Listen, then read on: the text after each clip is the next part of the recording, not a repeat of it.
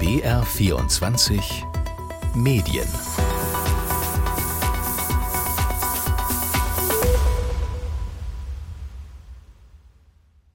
Auf die Frage, was hast du heute vor einem Jahr gemacht? Da ist vielen von uns vielleicht nicht direkt die Antwort so im Kopf. Aber wenn es um Patricia Schlesinger, die ehemalige Intendantin des RBB, des Rundfunk Berlin-Brandenburg und den 23.06.2022, also diesen Freitag vor einem Jahr geht, da bin ich mir ziemlich sicher, dass sie noch ganz gute Erinnerungen hat, was sie da gemacht hat. Sie hat nämlich Nehme ich mal an, die Berichte des Business Insider gelesen. An diesem Tag am 23.06., da wurde nämlich zum ersten Mal über Vorwürfe gegen sie berichtet und die haben sich dann in der Zeit danach ganz schön aufgetürmt. Vetternwirtschaft, Vorteilsnahme und Verschwendung werden ihr vorgeworfen. Und in der Folge, da wurde sie dann im August 2022 entlassen. Die Zeiten für den RBB und auch die ARD als Ganzes, die wurden dann turbulent. Es gab heftige Kritik. Die öffentlich-rechtlichen Sender als Ganzes, die wurden hinterfragt. Und heute?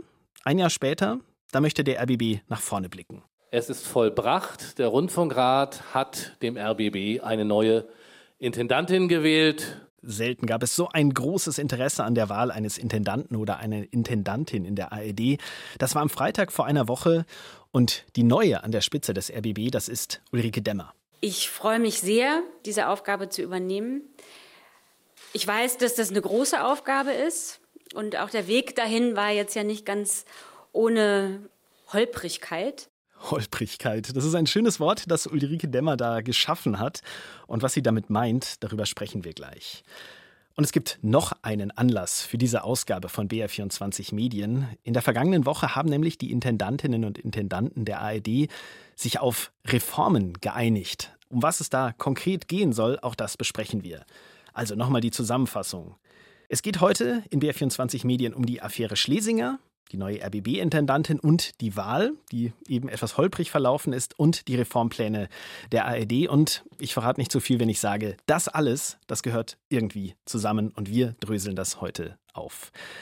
Ich freue mich, dass zwei Gesprächspartnerinnen mit dabei sind. Zum einen Dagmar Bettnarek ist da. Sie ist Freienvertreterin beim RBB. Kurze Erklärung, Frau Bettnarek, Sie sprechen also für freie Mitarbeiterinnen und Mitarbeiter beim RBB, die ohne festen Arbeitsvertrag beschäftigt sind. Das ist ein Modell, das es gerade bei den öffentlich-rechtlichen Sendern sehr oft gibt. Und Frau Bettnarek, Sie waren auch an der Intendantinnenauswahl beim RBB beteiligt. Sie saß nämlich in der Findungskommission. Was die konkret gemacht hat, darüber sprechen wir gleich auch noch. Hallo, Frau Bettnarek. Einen schönen guten Morgen. Und Annika Seel ist da, Professorin für Journalistik an der Uni Eichstätt-Ingolstadt. Eines ihrer Schwerpunktgebiete, Frau Seel, das ist der öffentlich-rechtliche Rundfunk. Schön, dass Sie auch da sind. Hallo. Und Frau Seel, eine Anmerkung noch. Sie sind im Zukunftsrat für den öffentlich-rechtlichen Rundfunk in Deutschland. Das ist ein Gremium, das die Rundfunkkommission der Länder eingerichtet hat.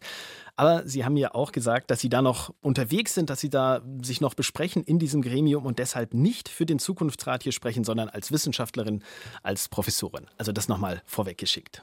Genau. Zum Anfang hätte ich jetzt an Sie beide eine kurze Einstiegsfrage, die Sie gerne auch kurz beantworten. Seit etwa einem Jahr gibt es die Vorwürfe gegen die ehemalige RBB-Intendantin Patricia Schlesinger. Viel Staub wurde da aufgewirbelt, es ging um Missstände, es gab jede Menge Kritik am RBB, der gesamten ARD. Ich habe das eben schon angedeutet. Drehen wir es aber doch vielleicht mal um. Das vergangene Jahr. Was sehen Sie da vielleicht trotz allem an Positiven für den öffentlich-rechtlichen Rundfunk in Deutschland? Frau Bettnarek, wenn Sie anfangen. Positiv, ja. Also ich würde sagen, man muss ja immer das, das Gute im Schlechten suchen. Das haben wir in den letzten Monaten tatsächlich hier im RBB alle getan, vor allen Dingen die Belegschaft. Und vielleicht ist das Gute, dass diese Top-Down-Mentalität ähm, ins Wanken geraten ist. Also sprich, oben irgendeine Geschäftsleitung entscheidet irgendwas und unten wird irgendetwas ausgeführt dieses Aufbegehren der Belegschaft, was wir ja damals erlebt haben, äh, und ich finde mit gutem Recht erlebt haben, das hat dazu geführt, dass so ein, so ein Geist von nicht mehr ohne uns hier eingezogen ist, zumindest im RBB. Und dass auch ein neues Selbstbewusstsein der Kolleginnen und Kollegen, die ja das Programm in erster Linie machen, also vor allen Dingen die freien äh, Kolleginnen und Kollegen, die draußen mit ihren Mikrofonen, Kameras und so sind, und natürlich auch die festangestellten äh, Programmmacherinnen, die haben festgestellt, äh, wir sind wer und wir wollen mitreden. Und ich glaube, das war das Positive, was dieses, diese ganze furchtbare Affäre hier im RBB bewirkt hat. Das war die Innenperspektive sozusagen. Frau Seel, was würden Sie sagen? Was sehen Sie Positives aus den ganzen Problemen, die es da gab in der ARD und im öffentlich-rechtlichen Rundfunk? Also ich würde das sogar über den RBB hinaus formulieren wollen, dass dieser Skandal beim RBB innerhalb der gesamten ARD oder im gesamten öffentlich-rechtlichen Rundfunk die Diskussion, die auch schon vorher da war, um Compliance, auch um die Professionalisierung der Aufsichtsgremien noch weiter forciert hat und insgesamt auch die Diskussion um Reformen und nicht nur die Diskussion, sondern auch tatsächlich den Start des Handelns sehr vorangetrieben hat, da eine neue Dynamik entfacht hat. Und das ist sicherlich das Positive, das man darin sehen kann. Über diese Reformdynamik, da sprechen wir gleich noch. Ich würde jetzt gerne nochmal auf den RBB erstmal konkret zu sprechen kommen, auf die vergangene Zeit. Es gibt eine neue Intendantin, Ulrike Demmer, habe ich eben schon äh, erwähnt. Wir haben sie auch schon kurz gehört. Bevor wir aber genauer über Ulrike Demmer sprechen, erstmal über den Wahlvorgang. Sie selber, Frau Demmer, hat von einer Holprigkeit gesprochen. In Berichten war von einer chaotischen Wahl die Rede, von neuen Turbulenzen, von Notlösungen als Kandidatinnen und Kandidaten. So hat es auch Steffen Grimberg formuliert. Er ist Medienjournalist, hat früher selbst für verschiedene ARD-Sender gearbeitet und ist inzwischen Vorsitzender des Journalistenverbands Berlin-Brandenburg. Als ich mit ihm gesprochen habe, war er einerseits erleichtert, dass es eine neue Intendantin gibt. Auf der anderen Seite ist aber eben das Dilemma, dass der ABB sozusagen und auch die neue Intendantin im Vorfeld jetzt Schrammen und Dellen haben. Und das wird eine ganze Weile dauern, bis sich da die Gemüter wieder beruhigt haben. Frau Bettnarek, Sie waren nah dran. Wie haben Sie diese Prozedur wahrgenommen? Wie fällt Ihre Bilanz aus, jetzt mit einer Woche Abstand? Was nehmen Sie wahr an Schrammen und Dellen? Also aus der Innensicht wieder heraus, äh, wir kriegen die Rückmeldungen von Kolleginnen und Kollegen, äh, die sind zum Teil erschüttert. Schockstarre ist im Haus, so nach dem Motto, was war das jetzt eigentlich? Weil äh, diese Wahl hatte ja einen Vorlauf und das ist ja genau der Punkt. Die Wahl war der, der Endpunkt eines sehr holprigen Vorgangs, wie es jetzt schon mehrfach genannt wurde, äh, denn sie ist hervorgegangen aus der Entscheidung einer Findungskommission, die aber letztendlich eine ganz andere Entscheidung getroffen hatte. Die Findungskommission, in der ich mit saß, da muss man jetzt wieder sagen, Premiere in der ARD, sowas gab es noch nie, ganz toll. Beteiligung der Belegschaft. Meine Kollegin aus dem Personalrat, Sabine Jauer und ich, wir saßen da drin als Belegschaftsvertreterinnen. Immerhin 3500 Kolleginnen und Kollegen haben wir da vertreten. Das ist eine tolle Sache. Allerdings ist das Prozedere in der Findungskommission so aus dem Ruder gelaufen, dass man tatsächlich am Ende fragen muss, war es das wirklich? Also ähm, die Strukturen in dieser Kommission, die müssen noch mal dringend aufgearbeitet werden, denn das, was am Ende rauskam, war nicht das, was eigentlich intendiert war. Wenn ich da nochmal nachfragen darf, das heißt, Sie hatten sich in der Findungskommission eigentlich für jemand anderen entschieden. Ich vermute, das war Jan Weihrauch, der Programmdirektor ist von Radio Bremen, aber da ist es dann gescheitert an unterschiedlichen Gehaltsvorstellungen. Noch viel schlimmer, noch viel schlimmer. Wir haben, ähm, also dazu muss man sagen, da muss ich jetzt leider wirklich ein Stückchen ausholen. Die Findungskommission ist ähm, zusammengesetzt worden, da gab es noch den alten Rundfunkrat und den alten Verwaltungsrat im RBB. Während der Ausschreibung haben die Gremien gewechselt, also sprich, es wurden neue Gremien gewählt und demzufolge hat sich auch die Zusammensetzung der Findungskommission geändert, bis auf die beiden Belegschaftsvertreterinnen. So. Das heißt, es gab eine Ausschreibung, es wurde eine, eine Stellenanzeige geschaltet mit einem gewissen Profil und das lief alles schon, als die neuen Mitglieder in die Findungskommission kamen. So.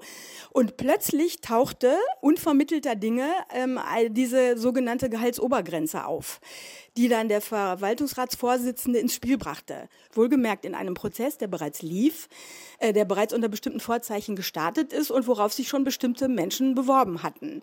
Und das hat die ganze ähm, Arbeit der Findungskommission, finde ich, ein bisschen ad absurdum geführt, weil man kann nicht mitten in einem laufenden Verfahren auf einmal die Kriterien und die Bedingungen ändern. Das war unsere Kritik, die haben wir auch formuliert. Äh, und deswegen kam Herr Weihrauch, der erst nicht auf der Liste war, weil er eine andere Meinung hatte zu dieser eingeführten Obergrenze, dann doch auf die Liste und wurde ja auch der Belegschaft in einer Kandidatenvorstellung, übrigens auch Premiere, vor der Wahl vorgestellt und hat große ähm, Resonanz gefunden in der Belegschaft. Hm. Frau Seel, wenn Sie sich das von außen anschauen, klingt das nach dem großen Befreiungsschlag beim RBB, auf den ja viele gehofft haben? Also die Außenperspektive ist ja auch die Perspektive, die das Publikum des RBB hat. Und da war das natürlich nicht günstig, was wir dort gesehen haben. Es ist gerade schon angeklungen. Am Ende gab es alle Kandidaten und Kandidatinnen, haben ihre Kandidatur zurückgezogen, bis auf diejenige, die es jetzt am Ende auch geworden ist. Das ist das eine, aber das andere ist eben die Begründung, die dafür geliefert worden sind. Die Gehaltsdiskussion oder auf der anderen Seite von Juliane Leopold die Diskussion, ob es eben möglich sei äh, oder im Interesse des RBB sei, die digitale Transformation wirklich fokussiert angehen zu wollen. Das sind alles Argumente, die natürlich im Publikum schon so ein bisschen den ja, kritischen Vorstellungen entsprechen. Die Intendanten der öffentlich-rechtlichen verdienen zu viel, fordern zu viel Geld oder der öffentlich-rechtliche Rundfunk bewegt sich zu langsam Richtung Transformation. Und das sind Argumente, die in dieser Diskussion dann eben auch nochmal aufgeschieden sind. Hm, kurz zur Erklärung noch, Juliane Leopold, die ist aktuell die Leiterin des Digitalbereichs bei AED aktuell in Hamburg. Genau. Frau Seel, Sie haben es gerade schon angedeutet, das ist gerade dieses Thema Gehalt, was ja so sensibel schon diskutiert wurde, wer verdient wie viel und das ist jetzt wieder in so in den Mittelpunkt gekommen. Das ist ja tatsächlich von vielen Seiten einfach problematisch, dass es nicht gelungen ist, das unter der Decke zu halten und das still im Hintergrund zu lösen. Welche Folgen hat das aus Ihrer Sicht, wenn Sie es nochmal auch über den RBB hinausdenken? Zum einen ist es natürlich nicht positiv, weil man dann wieder eben dieses Thema hat, dass äh, Intendantinnen und Intendanten, ähm, so wie häufig die Kritik ist, laut diesen Kritikern zu viel verdienen würden. Auf der anderen Seite denke ich, dass diese Diskussion hier beim RBB und das es eben gezeigt hat, dass diese Jobs dann entsprechend auch für mögliche Kandidaten nicht mehr attraktiv sind, zum einen gezeigt hat, dass eben auch an diesen Stellschrauben gedreht wird schon von den Anstalten, auch ohne, dass es gesetzlich jetzt in irgendeiner Weise verpflichtend wäre zum jetzigen Zeitpunkt. Und wir haben ja auch ähm, in diesem Zuge andere Diskussionen erlebt, dass bei anderen, anderen Landesrundfunkanstalten ähm, Führungspersonal gesagt hat, es verzichtet freiwillig auf Inflationsausgleich oder höheres Gehalt. Also ich glaube, man muss es von beiden Seiten sehen. Es ist natürlich nicht besonders gut für die Öffentlichkeitswirkung, wenn das dann ein zentraler Punkt in der Kandidatendiskussion ist. Aber auf der anderen Seite zeigt es eben auch, dass da Bewegung drin ist von vielen Seiten. Hm, Sie haben es gerade angesprochen, in der vergangenen Woche wurde bekannt, dass auch die Führungs Ebene im BR die Direktorinnen und Direktoren und auch die Intendanten eben auf Gehaltserhöhungen verzichten, auch auf den Inflationsausgleich. Darf ich da mal reingrätschen, weil das finde ich, mhm. also das ist einfach eine, eine, einseitige Darstellung. Also es steht außer Frage, dass wir über die Höhe von Gehältern in Spitzenpositionen ARD-Intendantinnen und Intendanten reden müssen. Überhaupt kein Thema. Die Freien Vertretung war übrigens da ganz vorne weg. Wir haben zum Staatsvertrag, der ja hoffentlich im nächsten Jahr abgeschlossen wird hier für die Region Berlin-Brandenburg, haben wir schon unsere Stellungnahme dazu, wie, wie, wir denken, dass eigentlich so eine Deckelung stattfinden muss. Also wir sind unverdächtig, dass wir da das Gehalt hochtreiben wollen. Es geht nur nicht an, wenn eine Findungskommission einberufen wird und ähm, eine Bestenauslese vornehmen soll, dann geht es nicht an, dass man mitten in dem laufenden Prozess auf einmal nur noch über das Gehalt spricht und nicht mehr über die Qualifikation. Und das ist genau das, was hier passiert ist. Und deswegen gibt es so viele, wie anfangs erwähnte, Schrammen und Dellen.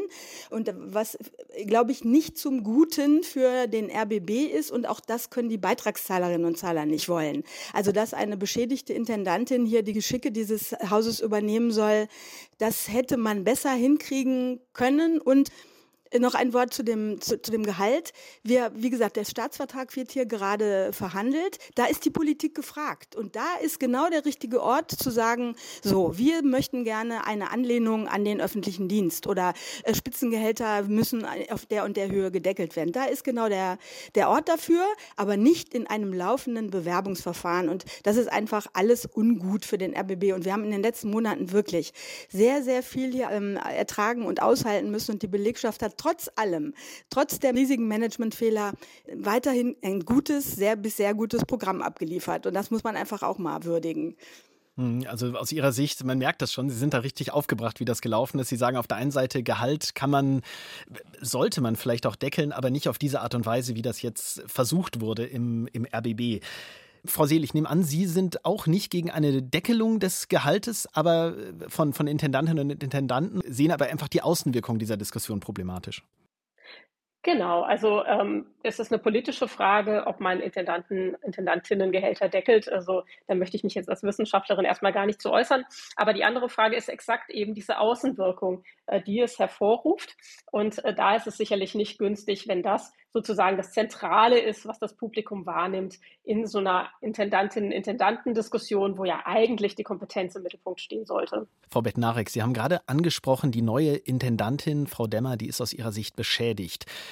Könnte man es so auf den Punkt bringen, dass sozusagen hängen bleibt, ja, das ist jetzt die, die dann übrig geblieben ist, die es dann vielleicht auch einfach, wie gesagt hat, ja, ich mache es für niedrigeres Gehalt und wo dann ja eine fachliche Expertise in der Wahrnehmung vieler Menschen einfach gar nicht mehr die große Rolle gespielt hat. Ist das so Ihr Punkt, den Sie wahrnehmen und warum Sie sagen, ja, die hat diese Wahl, die hat Schramm und Dellen hinterlassen und Frau Demmer startet eben nicht unbelastet? So ist es, ganz genau. Also es ist sowohl für Frau Demmer eine unangenehme Situation als auch für den RBB, weil wie gesagt, es stand nicht mehr die Qualifikation an erster Stelle, sondern nur noch, wer macht's für weniger. Damit will ich überhaupt gar nicht die Fähigkeiten von Frau Demmer in, in Frage stellen oder so. Darum geht's gar nicht. Die Personalvertretungen haben gefordert, dieses Wahlverfahren einfach nochmal neu aufzusetzen, weil es durch diese eingebrachte Gehaltsdeckelung, diese Obergrenze, eine derartige Unwucht bekommen hat und auch nicht ausgeschlossen werden kann, dass politische Interessen Interessen an einer falschen Stelle eingebracht wurden. Zeitgleich mit dem Vorstoß des Verwaltungsrates, der gesagt hat, wir deckeln jetzt, also das ist jetzt Kriterium und alle anderen fliegen raus, gab es ja ein Schreiben äh, des Ministerpräsidenten von Brandenburg, der sagte, bitte lieber Verwaltungsrat, guck mal, dass du äh, diesen Deckel äh, hinkriegst, also diesen Korridor, der genannt wird. Dietmar Woidke von der SPD war das. Ganz genau, Dietmar Woidke von der SPD und ähm, der Verwaltungsratsvorsitzende ist auch SPD-Mitglied. Ich will da jetzt nichts unterstellen, aber es ist äh, also eine ist von Unabhängigkeit, also Staatsferne, was ja auch ein, ein Thema ist im, ähm, bei Frau Demmer, weil sie ja ehemalige Regierungssprecherin äh, war, ist da nicht viel zu merken. Also deswegen, es ist, hat alles einen, einen sehr, sehr unguten Beigeschmack. Und ich finde, das hätte man uns als Sender und auch Frau Demmer als zukünftige Intendantin einfach ersparen können mit einem klaren Verfahren. Frau Demmer, einfach nur kurz zum Hintergrund. Die war lange Journalistin, auch sehr anerkannte, sehr profilierte Journalistin, unter mhm. anderem für den Spiegel, hat aber auch beim, beim RBB gearbeitet. Und sie war fünf Jahre lang Regierungssprecherin unter Bundeskanzlerin Angela Merkel. Und da gibt es eben ja auch Stimmen, die das kritisch sehen. Frau Bettnarek, Sie haben es gerade angedeutet. Darüber habe ich eben auch mit Steffen Grimberg gesprochen, dem Vorsitzenden des Journalistenverbands Berlin-Brandenburg. Natürlich ist das nicht verboten. Es hat nur gerade in dieser Zeit nochmal eine besondere Tragweite oder Fallhöhe. Wir hatten ja ähnliche Fälle. Ulrich Wilhelm, auch ehemals Regierungssprecher der Bundesregierung, ist Intendant des Bayerischen Rundfunks geworden. Das ist jetzt aber schon ein paar Jahre her und ich glaube, da hat sich was verändert, auch im Bewusstsein, in der Diskussion, die wir jetzt ohnehin haben äh, über den öffentlich-rechtlichen Rundfunk. Und von daher halte ich das jetzt im Moment für noch ein bisschen schwieriger, als es vielleicht immer schon gewesen ist. In der Vorstellungspressekonferenz, da wurde Ulrike Demmer eben auch auf ihre Vergangenheit als Regierungssprecherin angesprochen und ihre Antwort, die klang so. Ich habe kein Parteibuch, ich habe nie eins gehabt. Ich fand das einen sehr bereichernden Ausflug auf die andere Seite. Ich habe da viel gelernt und äh, bereue das insofern auch nicht, stehe aber ganz sicher für kritischen und unabhängigen Journalismus. Der RBB ist staatsfern und unabhängig und soll auch staatsfern und unabhängig berichten. Und das wird mit mir als Intendantin auch so bleiben. Also eindeutige Beteuerungen. Frau Seel, wie sehen Sie das? Die Vergangenheit von Ulrike Demmer und jetzt an der Spitze des RBB als Intendantin. Wie problematisch ist das aus Ihrer Sicht? Ja, das sehe ich tatsächlich so, wie Steffen Grimberg äh, gerade in diesem O-Ton Verboten ist das nicht, aber das hat gerade in heutiger Zeit natürlich einen gewissen Beigeschmack. Die Diskussion um die Staatsferne ist da umso größer geworden. Natürlich hat Ulrike Demmer viele Jahre im Journalismus verbracht, aber dann eben auch fünf Jahre als äh, Regierungssprecherin. Und auch wenn sie da nach eigenen Angaben kein äh, Parteibuch zusätzlich hat, ist das natürlich ein Zusammenhang, der in der Öffentlichkeit wahrgenommen wird und der sicherlich momentan nicht äh, glücklich ist, selbst wenn es dann da keine inhaltlichen Auswirkungen geben sollte. Mhm. Wie wird das im RBB äh, diskutiert, Frau Bettnarek? Was nehmen Sie da wahr, gerade was diese, ja, diese Verbindungen, diese möglichen Verbindungen zwischen Politik und Journalismus angeht? Ja, sehr kritisch. Ich hatte ja vorhin schon erwähnt, wir haben eine Kandidatenvorstellung gehabt. Wie gesagt, auch eine Premiere in der ARD. Darauf sind wir sehr stolz und das ist auch ein, ein sehr gut angekommen. Also sprich, bevor die KandidatInnen, damals waren es noch vier, zur Wahl in den Rundfunkrat gingen, haben sie sich der Belegschaft mit ihren Positionen und mit ihren Vorhaben gestellt. Äh, dabei ist der Kandidat, der eben jetzt nicht gewählt wurde, äh, am besten, hat am besten abgeschnitten in den Augen der Belegschaft. Und bei Frau Demmer war, waren sehr große Vorbehalte oder wurden in uns gegenüber auch sehr große Vorbehalte bezüglich dieser Regierungssprechertätigkeit äh, gemeldet. Ähm, wobei jetzt keiner Angst hat, dass sie da, ähm, wie gesagt, sie hat gesagt, sie hat kein Parteibuch, das glaube ich ihr auch. Also wir, hier hat keine Angst vor einer politischen Bestimmung in eine bestimmte Richtung. Aber es ist halt dieses Geschmäckle, was es dem RBB nicht gegenüber der Öffentlichkeit nicht leichter machen wird zu agieren. Das ist einfach äh, der Punkt. Und das wird tatsächlich auch von den Leuten, die hier das Programm machen, äh, sehr kritisch gesehen. Da geht es dann um die öffentliche Wahrnehmung. Ja. Öffentliche Wahrnehmung, das ist auch der Punkt, den ich jetzt noch ansprechen möchte, nämlich die Aufarbeitung dessen, was unter der ehemaligen äh, RBB-Intendantin Patricia Schlesinger passiert ist. Ich habe versucht herauszubekommen, was denn jetzt wirklich an Vorwürfen belegt werden konnte, an Anschuldigungen bewiesen werden konnte. Und so wirklich Konkretes gibt es da noch gar nicht. Am konkretesten schienen mir sozusagen die Journalistinnen und Journalisten des RBB selber, die das detailliert aufgearbeitet haben, manchen Vorgängen nachgegangen sind, dazu natürlich auch Berichte des Business Insider, aber die vom RBB beauftragte Anwaltskanzlei und auch die Generalstaatsanwaltschaft in Berlin, die die Ermittlungen an sich gezogen hat, beide haben erklärt, das dauert noch ein bisschen. Bei der Generalstaatsanwaltschaft heißt es sogar, dass es bis Ende des Jahres dauern kann. Frau Bettnarek, wie ist das aus Ihrer Sicht? Wie wird das auch wieder im RBB wahrgenommen? Das dauert ja tatsächlich wirklich sehr, sehr lange. Seit einem Jahr, ich habe es am Anfang gesagt, sind jetzt die Vorwürfe bekannt eine Riesenkatastrophe. Das wird hier im Hause nur noch mit äh, Kopfschütteln und echter Erschütterung wahrgenommen. Also Lutz Abel sollte ja schon vor Monaten einen äh, Bericht liefern. Das ist die Anwaltskanzlei, ne? Das ist die Anwaltskanzlei, die hat immer uns immer weiter vertröstet oder äh, hat gesagt, naja, wir haben so viel zu sichten, es ist so viel zu tun. Das Problem ist, es gibt auch in dieser Hinsicht keinen klaren Auftrag. Es gibt keine Deadline, es gibt keine Obergrenze, die bezahlt werden muss. Es sind Millionen, die jetzt an diese Kanzlei gezahlt werden müssen, die, äh, die, die auf ähm, Vorwürfe gegen Frau Schlesinger aufklären soll. Es soll jetzt bis zum 30.06. Äh, soll es jetzt einen Abschlussbericht geben. Ob der jetzt stattfinden wird oder kommen wird, ist die große Frage. Also hier im Hause ist da nur noch riesengroßes Kopfschütteln und die Frage, wir wissen gar nicht, worauf wir da noch warten sollen. Also was da, was da womöglich dann auf den Tisch kommt, wie Sie schon angesprochen haben. Wer weiß, was dann überhaupt noch an den Vorwürfen übrig bleibt und dafür sind dann wieder Millionen jetzt äh, über den Tisch gegangen. Ne? Auch deswegen kann man im RBB dann auch nicht wirklich nach vorne blicken, Frau Seel, oder? Wie nehmen Sie das wahr?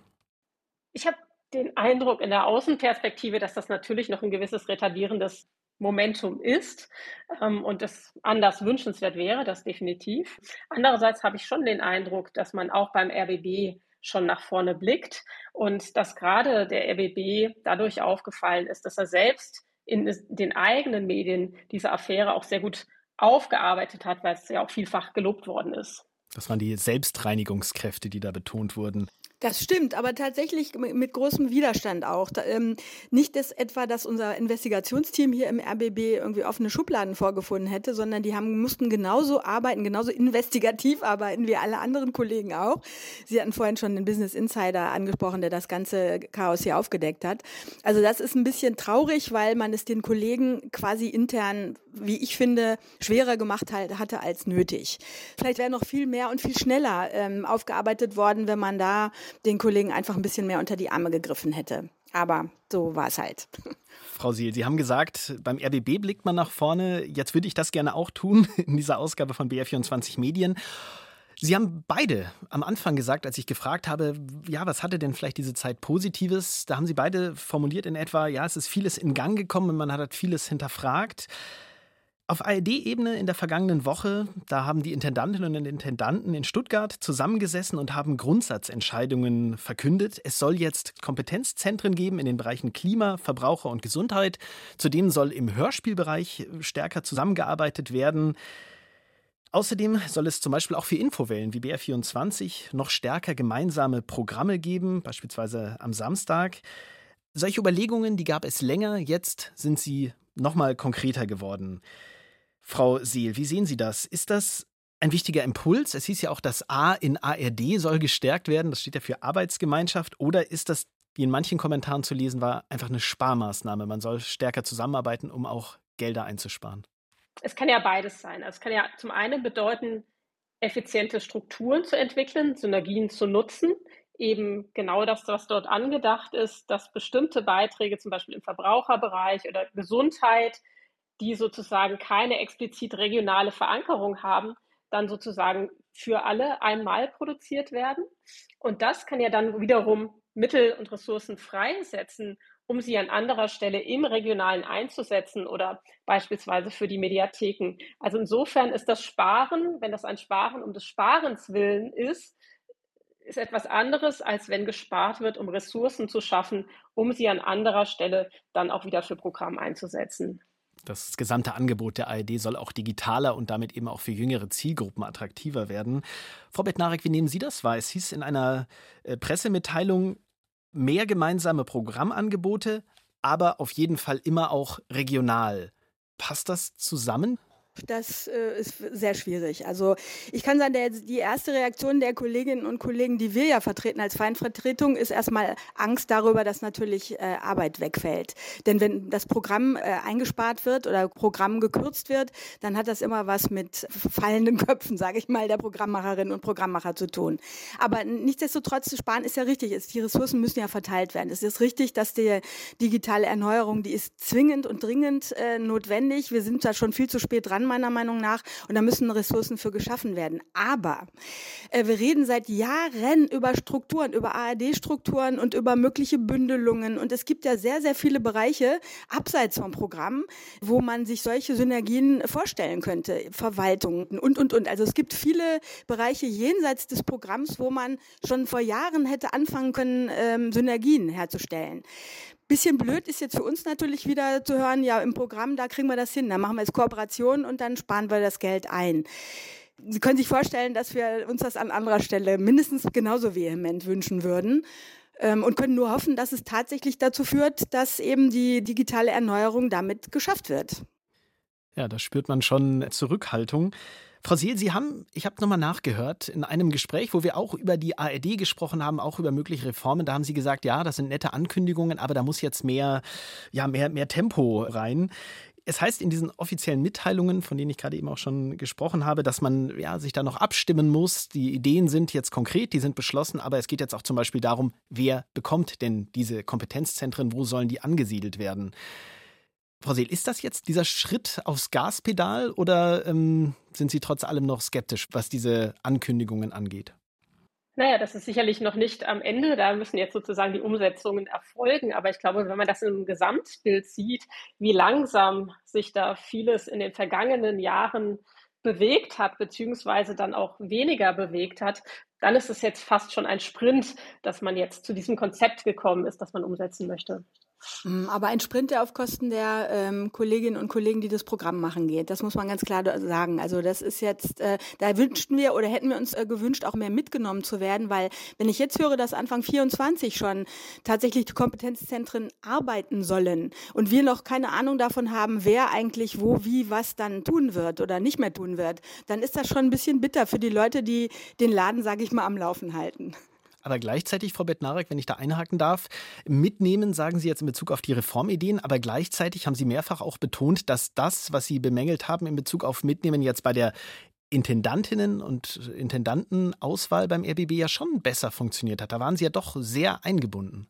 Ja, das stimmt. Und dieses ganze Chaos, das Schlechte, was zutage kam, hat eben das Gute gefördert, dass wir zum Beispiel auch einen Zukunftsprozess ja in den letzten Monaten durchgeführt haben. Sprich, so eine Aufarbeitung, wie wollen wir zukünftig miteinander umgehen, arbeiten, welche Strukturen äh, wollen wir haben. Das hat was bewegt in dem Hause, das muss man so sagen. Ja, die Belegschaft wird nicht mehr ignoriert. Tatsächlich gibt es aber immer noch, sage ich mal, Strukturen, so wie jetzt auch mit der ARD-Strukturreform.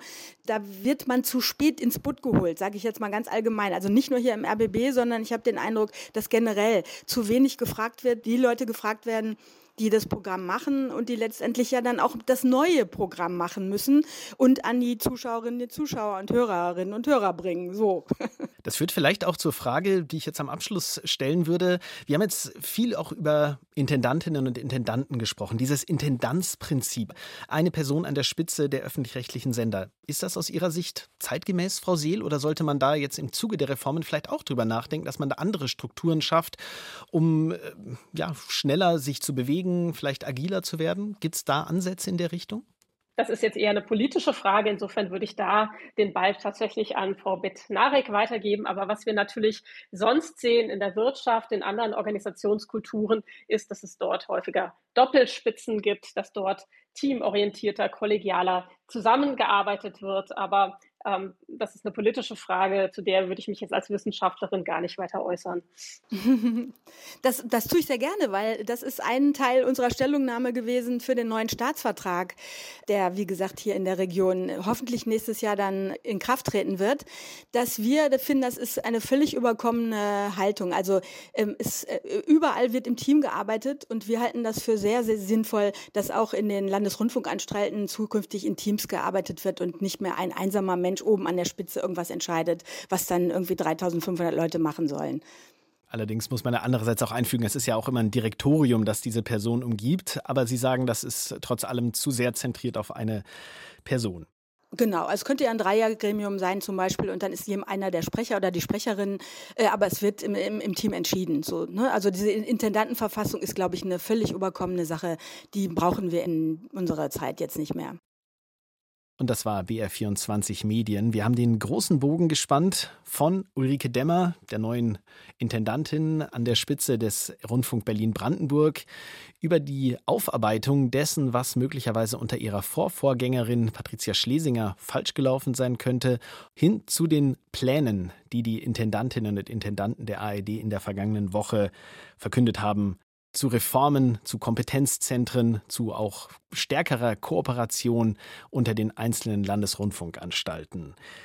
Mit dabei waren Dagmar Bednarek, Vertreterin der freien Mitarbeitenden beim RBB und Annika Seel, Professorin für Journalistik an der Uni Eichstätt-Ingolstadt. Herzlichen Dank Ihnen beiden, dass Sie dabei waren. Herzlichen Dank für Ihre Zeit und Ihre Einschätzungen. Gerne. Vielen Dank für die Einladung. Ich bin Linus Lühring und an dieser Stelle der Hinweis auf die ARD Audiothek. Da gibt es alle Folgen von BR24 Medien. Und wir freuen uns auch über Feedback, vielleicht auch Reformideen, die gerne schicken an br24medien.br.de.